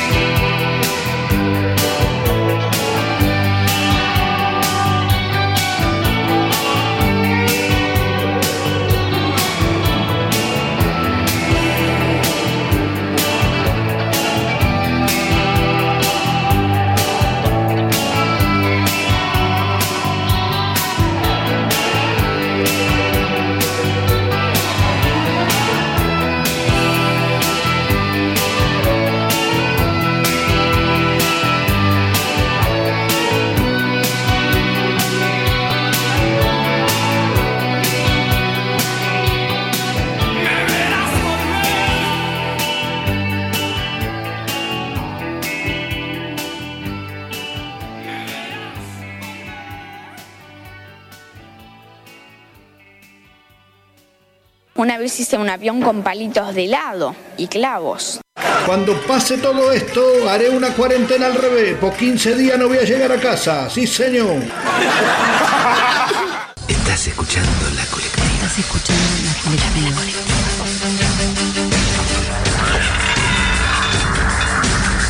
Allí donde se construye el reino de la mentira, ninguna verdad se dice en voz alta.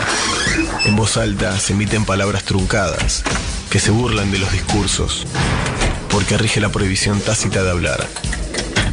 Donde los fuertes ganan, las palabras engañan.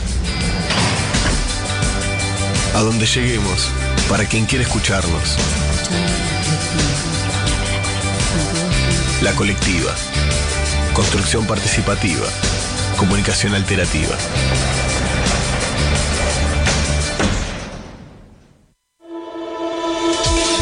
Estás escuchando La Colectiva, 102.5 FM.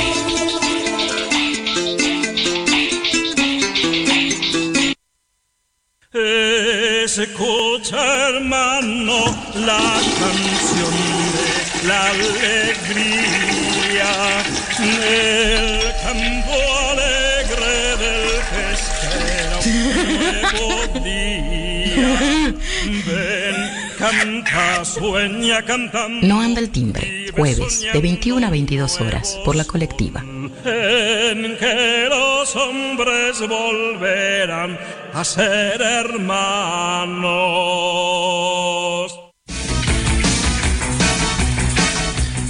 La mejor opinión del acontecer deportivo y todo el rock argentino a través de Radio La Colectiva, FM 102.5. Y voló. Y me hizo volar. Y yo volé de él. Pero volé de él, pero acá por la arbolada.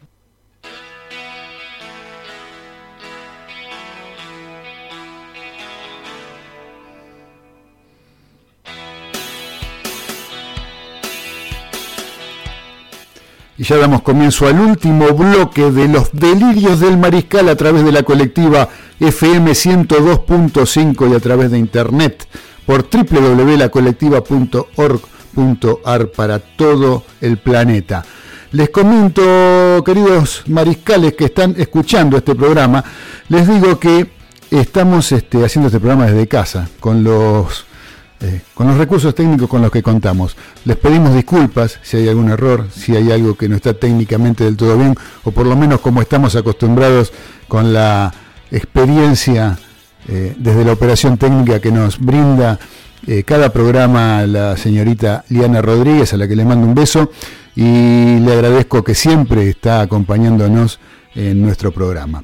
Ahora les decía que en el bloque anterior yo les contaba eh, o escuchamos lo que era la primera parte de la entrevista a Federico Bock. Vamos a escuchar la segunda parte de esta entrevista que hicimos en el mes de noviembre del año pasado, donde Federico venía de ser campeón mundial con Pumas Classics y eh, ahora nos va a contar un poco su opinión sobre lo que tiene que ver con el desempeño que habían tenido la selección argentina de rugby y los Pumas durante el Mundial que se disputó en Japón durante el año 2019 y donde Argentina fue eliminada en la primera ronda. Vamos a ver qué nos dice Federico con respecto a este tema.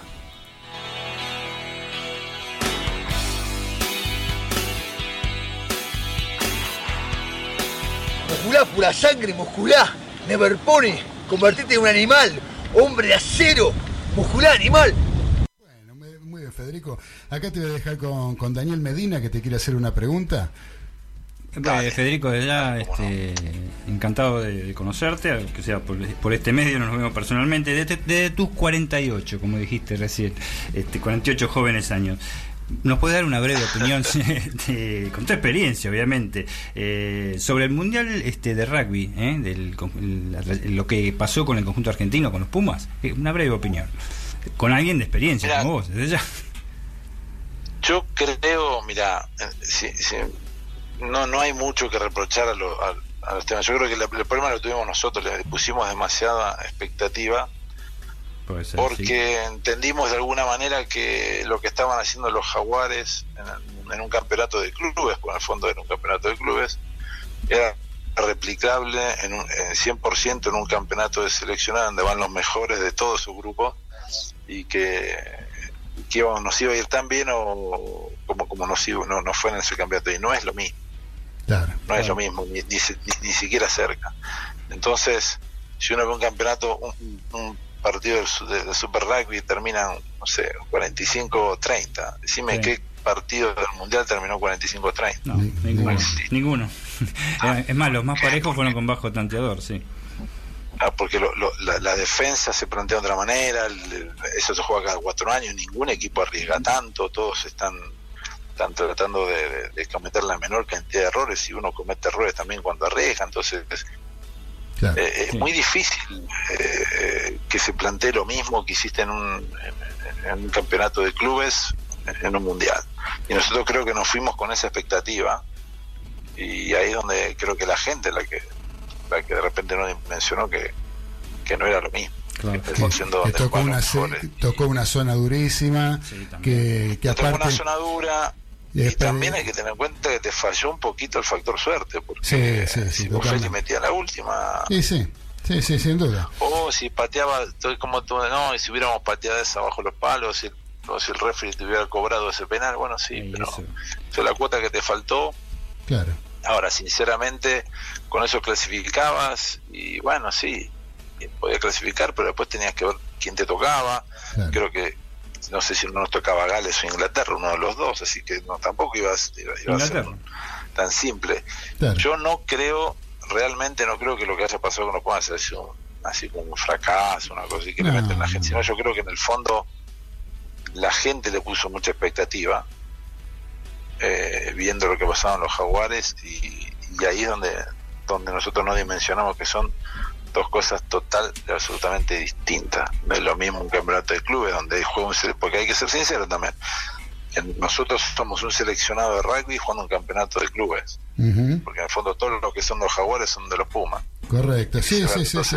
Son los Pumas con otra camiseta.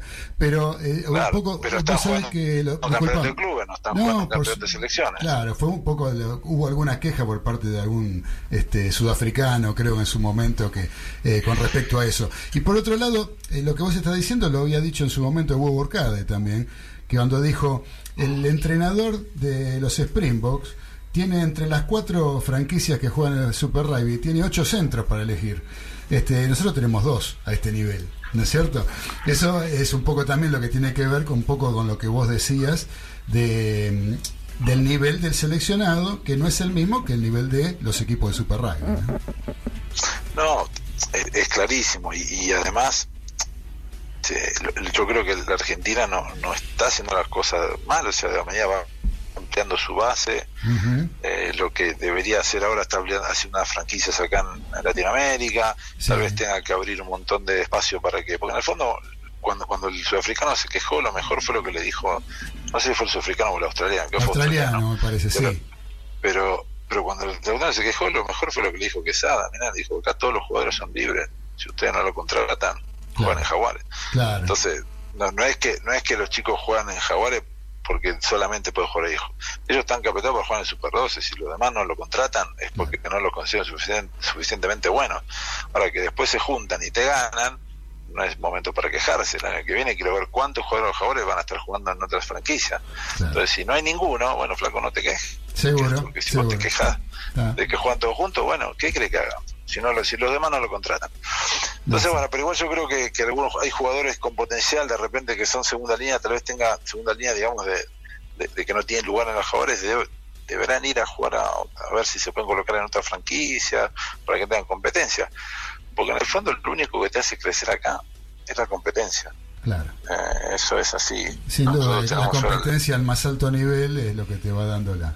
la, la- la- Claro, por la- supuesto. Te va creciendo, Yo- vas creciendo como jugador, que- digo, el partido que jugó Argentina contra, contra Inglaterra, hasta que no echaron a, a Vanini, no, no- había de repente un dominador clave o tenías ciertas expectativas. Después ya no, 14 contra 15 a ese nivel, se Sí. todo. No, ya, ya, ya no. Y con tanto tiempo encima, ¿no? Porque fue en un primer tiempo, fue, o sea, tanto Claro, tiempo por, por eso. jugarse todavía por delante, fue, fue ya, ya, ya fue una lucha desigual. Efectivamente, yo creo que en el fondo la, la Argentina va por un camino, ¿no? Nos pasa que a veces nos, nos ponemos ansiosos, nos apuramos demasiado y queremos que todo sea sea rápido y los resultados exititas arriba de la mesa y bueno, en el fondo lo que tenemos que lograr es una base sustentable en el tiempo, porque eh, eso es lo que uno pretende, que el rugby sea competitivo. Vos en Nueva Zelanda, por por más que no le fue bien este mundial, sabés que para el próximo candidato va a ser, eh, va a ser bueno, para el próximo mundial va a ser candidato de vuelta. Siempre son Nosotros candidatos. Por eso, pero ¿por qué siempre son candidatos? Porque siempre tienen su base y su gente y su estructura para, para llevar a los mejores ahí arriba. Lo mismo que las potencias. Nosotros tenemos de repente, nos quedamos con el 2003 o el 2007, sí, está bien, pero de repente eso fueron camadas, eh, cosas que se alinearon al planeta, lo que, pero bueno, necesitas algo más consistente para decir, bueno, Argentina de ahora en más es, es un equipo que va a dar batalla y va a competir a los mundiales, no a participar Claro. va a ir a competir. Seguro. Entonces, te van a echar para el candidato de acá en más para todos los mundiales. Eso es lo que tiene que. El objetivo que entiendo tiene tiene todo lo que están haciendo en el rugby argentino. Bien, Federico, acá Carlitos, te hacemos una más, que Carlitos Arias te quiere preguntar algo y no te molestamos más. Fede, ¿qué opinas de la inclusión de jugadores extranjeros en los seleccionados? Mira, eh, hay, para mí no, no- no es que sea una, una puerta que no se pueda abrir, pero también debería tener ciertas limitaciones, porque no es lo mismo que, no sé, yo puedo ser una persona que mi padre se mudó a los cinco años a un, un país a otro y me nacionalicé y tal vez no sea, no haya sido nacido en, se pone en Japón, pero bueno, vine a los seis años, estamos, estamos listos, tuviste todos los años. Ahora ya cuando de repente empiezan a, a tener la situación de que juegan un mundial para un para un país, después te van a otro país, están tres años jugando un mundial para el otro, ahí ya me parece que se empieza a desvirtuar. Yo entiendo que de alguna manera debería limitarse, desde mi punto de vista totalmente personal, es, bueno, si vos jugaste en las juveniles, las juveniles, vestiste la camiseta de alguna selección, esa es tu selección mayor también. Pero si no, ¿qué es lo que termina pasando? Los, los chicos que están en menor de 21 los van a ver los seleccionadores de los demás países y cuando los jugadores son buenos, se los llevan. Correcto, es un poco poner eh, un poco poner las normas de lo que ocurre con el fútbol, ¿no? Eh, Una vez que vestiste una camiseta ya no puedes vestirla de otro país. Antes se podía, después cambió con el tiempo eso. Claro, porque yo, yo lo, que, lo que veo, si yo a veces siempre me pregunto cuando yo veo a Tonga o a Samoa, decir, pucha, si todos los jugadores que están repartidos en los demás seleccionados, pues si pusieran la camiseta de Tonga o de, o de Samoa, la cosa sería totalmente distinta para esos países. Lo que pasa es que después no le pueden pagar la vida, entonces ese es el problema también, el tema económico, de desarrollo de una persona. eh, que claro, jugando en el seleccionado de Inglaterra gana tres veces más que jugando para su propio seleccionado, entonces ahí empiezan los problemas. Pero yo creo que de alguna manera debería, eh, debería empezar a regularse. Hoy por hoy no pasa nada porque el país de alguna manera que, que, que tiene más extranjeros o que se nota más es ponerle Japón y hasta ahora ninguna ningún seleccionado se quedó afuera con, un- con uno de estos equipos que tiene todos extranjeros comprados. Claro. Yo no sé qué hubiera pasado si de repente Sudáfrica se queda afuera con un Japón o una Australia. Yo no sé qué hubiera sucedido en ese momento. Yo creo que ahí se, ahí se hubiera armado. Ahí la cosa hubiera cambiado. No pasa sí. nada. Claro, bueno, no pasa nada porque hasta hasta ahora no afectaron a los más grandes, pero yo creo que es un día de estos, uno de estos equipos con el, no sé, 30, 40% de jugadores extranjeros deja fuera un seleccionado como Sudáfrica que tiene un solo extranjero. Claro. Escucha, yo no sé, no sé qué, hubiera- no, qué hubiera pasado. ¿no? Bueno, Ahora, esperemos que la cosa se encamine y que sea justo como para todos, como para los equipos como los Pumas, que son todos nativos del país, ¿no? que son todos argentinos. Este, no, están, no se están importando a ningún jugador de ningún lado, como hay tantos, ¿no? Hasta los mismos, hasta Inglaterra. Hoy en día todos tienen algún, algún extranjero tienen todos, ¿no? Pero bueno, Federico.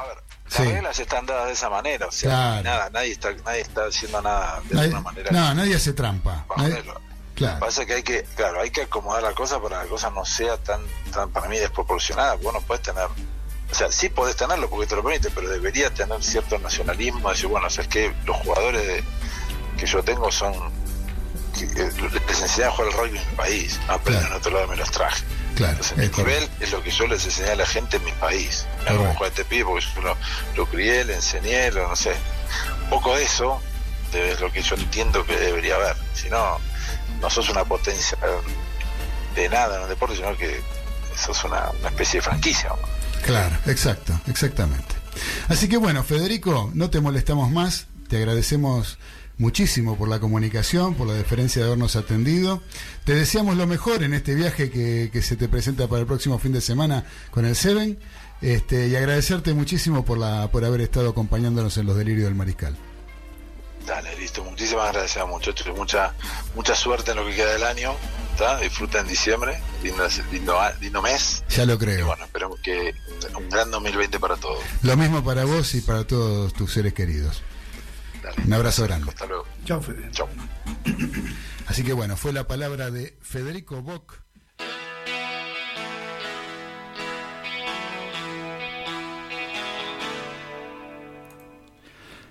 Así, queridos mariscales, hablábamos con Federico Bock el fines del año pasado sobre lo que había sido la actuación argentina y sobre la actualidad del rugby internacional y de las nacionalidades de los jugadores y de los Pumas y bueno, de todo un poco como este, estuvimos mencionando recién al aire, repitiendo aquella entrevista tan linda y tan jugosa, ¿no? Donde se pueden sacar tantas conclusiones. Así que, queridos mariscales, eh, les voy a contar algo cortito antes de terminar, porque esto ya viene de hace un tiempo que se reunió, el 29, el 29 de febrero se reunió la International Board eh, con las nuevas reglas del fútbol eh, donde habló sobre las manos, offside, penales y todo eso. Eh, esto entraría en vigencia cuando comience la próxima temporada, ¿no? la que sería 2020-21, que en realidad no sabemos cuándo va a ser, si va a ser o no va a ser, eh, con respecto a con todo esto que estamos transitando con respecto a la, a la enfermedad que nos viene acosando internacionalmente. Pero digamos que en esa fecha, el 29 de febrero, la International Football Association Board eh, celebró su reunión general anual número 30 y- 134 en Belfast, Irlanda del Norte. Entre otros temas importantes, las autoridades decidieron cambiar algunas reglas de juego que entrarían en vigencia a partir de la temporada 2020-2021, como decíamos recién. Sin embargo, como la pandemia provocó que haya que ajustar los calendarios, habrá que ver cuándo empieza todo esto, ¿no es cierto? Vamos a nombrar algunas así medio rápido, porque no tenemos mucho tiempo. Se considerará infracción por mano en caso en que un atacante eh, de manera accidental tocara la pelota con el brazo o la mano, esta fuera a parar a uno de los compañeros y acto seguido su equipo marcará el gol. Recalco, ¿no? Lo que dice, habla de mano accidental, de manera accidental. ¿Qué quiero decir con esto? Seguimos en la misma, ¿no? Esto queda a criterio de un referee que diga si la mano fue accidental o no. Por lo tanto, el referee se le ocurre que es accidental y sigue, se le ocurre que no es accidental y para, de acuerdo para quien tenga, a quien tenga que favorecer en esa jugada. ¿eh? Esa es mi opinión. No, no, no termina de ser taxativa la norma. Dice, no se considerará infracción por mano el caso en el cual, tras tocar el valor con la mano o el brazo en forma accidental, el esférico recorriera una cierta distancia, tras eh, un pase o una conducción, y o se dieran varios pases antes de un gol o de una ocasión manifiesta de gol. Además, se ha fijado la línea que separa el hombro y el brazo por debajo de la axila. Seguimos en la misma. Si quieren lo cobran y si no, no. Esto es lo mismo. Con respecto al penal, dice, no se sancionará con infracción alguna a los arqueros si tras la ejecución de un penal la pelota no entrara en el arco o rebotara en el mismo, sin que la toque el guardameta, a menos que la infracción afecte claramente al ejecutante. Se advertirá al arquero que cometa una infracción por primera vez y se le amonestará o se le mostrará tarjeta amarilla en caso de reincidencia. Se sancionará al pateador de un penal si este y el arquero cometieran una infracción exactamente al mismo instante, cosa que es bastante poco común, ¿no? bastante poco raro. O sea, ¿qué quiere decir esto? Que si el pateador la tira afuera y el arquero se adelantó, no se repite la jugada. ¿eh? La pelota fue afuera, mala suerte, hermano, te equivocaste, o pega en el poste y se va afuera, o no sigue la jugada, este, no, no, no- no se repite, por más que el arquero se haya adelantado. Hoy en día, si el arquero se adelanta, si es gol no se repite, pero si va afuera muchas veces se vuelve a patear. ¿sí? Esa es una posibilidad que se tiene hoy en día. Esto cambiaría y sería importante para los arqueros. Protocolo del VAR. Será necesaria una sola señal de la televisión para realizar una revisión basada únicamente en el VAR, a menos eh, que sea necesaria otra señal tras detener el juego. Si la jugada tiene diferentes interpretaciones, el árbitro debería revisar en el monitor, es decir, analizar las repeticiones en el área de revisión. ¿sí? O sea, bueno, esto del VAR, eh, esto lo vamos a hablar en la próxima porque es importante y es un tema para da- es un tema que da para debatir y para conversar, ¿sí? Eh, veremos, eso lo veremos, no tenemos mucho tiempo ahora. Con respecto a las tarjetas amarillas, dice, se podrá amonestar o expulsar al arquero que toque antirreglamentariamente la pelota una segunda vez tras reanudar el juego. O sea, saque de meta, después de una falta, etcétera. Incluso si la tocara con la mano o el brazo. Todas aquellas infracciones, no solo faltas, en las que se interfiere en, el, en un ataque prometedor o se acaba evitando, se sancionará con tarjeta amarilla. Se amonestará con tarjeta amarilla al jugador que no respete los 4 metros de distancia obligatoria en un valor a tierra. Y si el árbitro concediera ventaja o permitiera la ejecución de un tiro libre rápido tras cobrar una infracción que interfiere con el ataque prometedor o acaba de evitándole, no se mostrará tarjeta amarilla. Bueno, eso es un poco lo que se trató y da para seguir hablando y bastante. Ahora nos tenemos que ir, los quiero despedir, pero vamos a despedir de una manera muy especial en este programa de los delirios del mariscal porque los vamos a mandar con un cuento de las buenas noches que nos manda y nos regala el señor Carlos Arias. Carlitos Arias nos está regalando un cuento eh, y queremos que lo escuchen y queremos despedirnos de todos ustedes con el cuento de Carlos Arias para que se vayan a dormir tranquilos. Les mandamos un fuerte abrazo, los dejo con el cuento de Carlitos Arias, nos encontraremos en vivo la semana que viene, seguramente de esta misma manera, no al aire en vivo, sino nos encontraremos a través de eh, la confección de estos programas que hacemos desde nuestras casas. Les mando un fuerte abrazo, les digo que los quiero mucho y ahora los dejo con Carlitos Arias, con el cuento que nos regala en la colectiva FM 102.5 para todo el planeta a través de www.lacolectiva.org.ar. Gracias Carlitos, abrazo de gol para todos, los quiero mucho.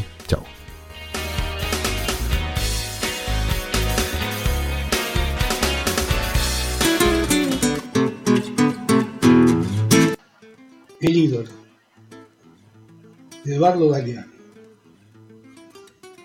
Y un buen día, la diosa del viento besa el pie del hombre, el maltratado, el despreciado pie, y de ese beso nace el ídolo del fútbol. Nace en una cuna de paja y choza de lata. Y viene al mundo abrazado de una pelota. Desde que aprende a caminar sabe jugar. En sus años tempranos, alegra a los potreros, juega que te juega, en los andurriales de los suburbios, hasta que cae la noche y ya no se ve la pelota. Y en sus años mozos vuela y hace volar en los estados. Sus artes malabares convocan multitudes, domingo tras domingo, de victoria en victoria, de ovación en ovación. La pelota lo busca, lo reconoce, lo necesita. En el pecho de su pie ella descansa y se amarga. Él le saca lustre y la hace hablar. Y en esa charla de dos conversan millones de mudos. Los nadies, los condenados a ser por siempre nadies. Pueden sentirse alguienes por un rato, por obra y gracia de esos pases devueltos al toque, esas gambetas que dibujan setas en el césped, esos golazos de taquito o de chileno. Cuando juega él, el cuadro tiene 12 jugadores. 12, 15 tiene, 20. La pelota ríe, radiante en el aire. Él baja, la duerme, la piropea, la baila, y viendo esas cosas jamás vistas, sus adoradores sienten piedad por sus nietos aún no nacidos, que no las verán, pero el ídolo es ídolo por un rato, humana eternidad, cosa de nada. Y cuando al pie de oro le llega la hora de la mala pata, la estrella ha concluido su viaje, desde el fulgor hasta el apagón. Está ese cuerpo con más remiendos que traje de payaso. Y ya el acróbata es un paralítico, el artista una bestia. Con la herradura no. La fuente de la felicidad pública se convierte en el pararrayo del público rencor. ¡Momia! A veces el ídolo no cae entero. Y a veces, cuando se rompe, la gente le devora los pedazos.